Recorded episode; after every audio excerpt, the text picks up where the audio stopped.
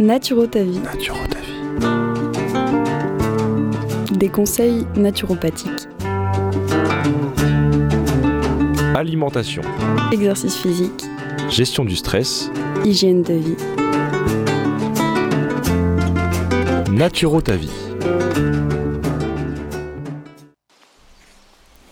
Bonjour, moi c'est Vincent Bras, je suis naturopathe à Marseille et je voudrais partager avec vous quelques notions et astuces de naturopathie.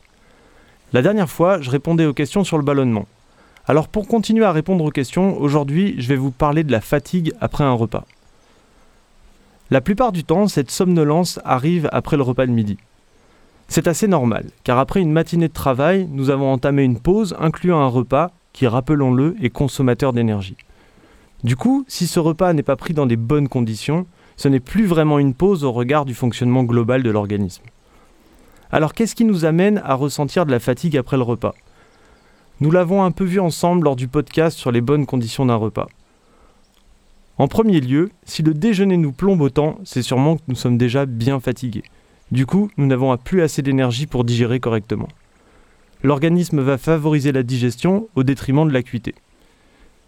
Il y a également le fait de manger trop vite et surtout, surtout, de ne pas mâcher. Cela exige un travail immense de digestion car les aliments ne sont pas assez découpés dans notre bouche.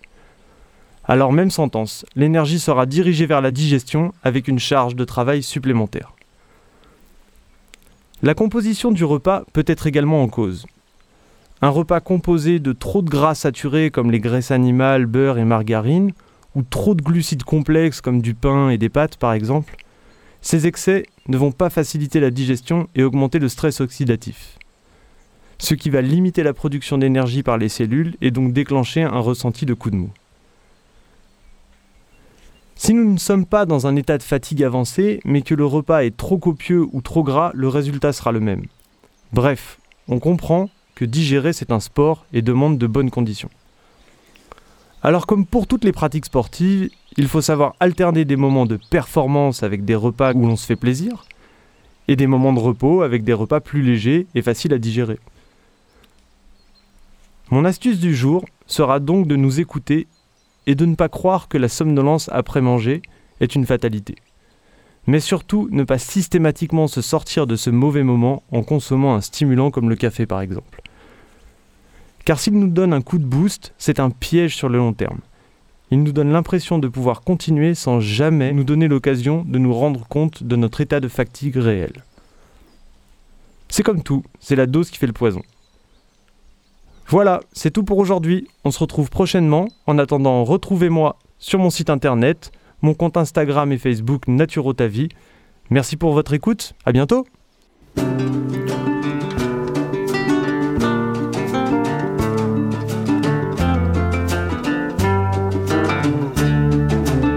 Alimentation.